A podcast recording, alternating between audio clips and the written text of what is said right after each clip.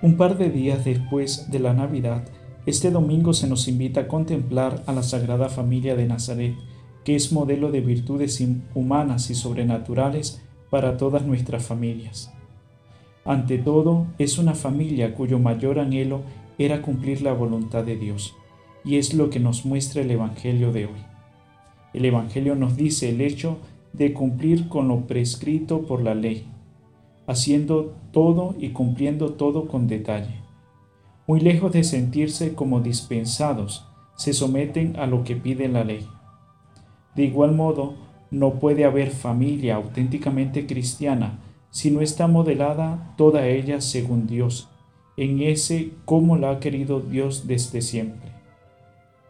Jesús, María y José es una familia que es modelo de amor, de colaboración, de sacrificio, de ponerse en manos de la divina providencia, de laboriosidad y solidaridad. Modelo de todo aquello que la familia ha de conservar y promover.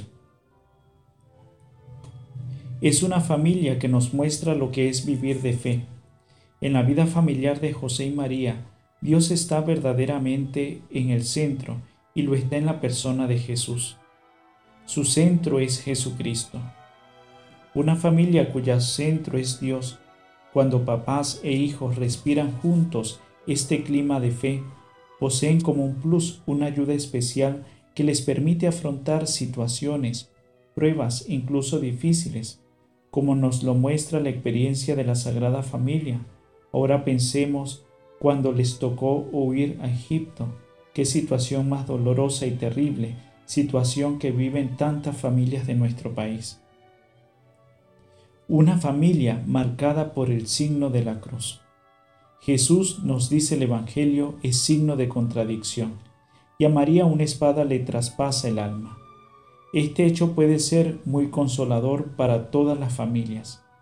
Saber que ellos, Jesús, María y José, han sufrido antes que nosotros y más que nosotros.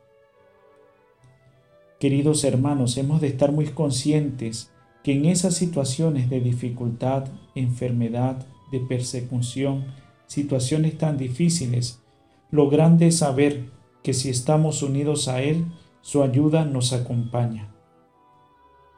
Queridos hermanos, a la Sagrada Familia de Nazaret encomendamos hoy las familias del mundo entero, pero de modo especial de nuestro país, a las familias que sufren y que se encuentran en dificultades, para que tengan la gracia necesaria para seguir adelante.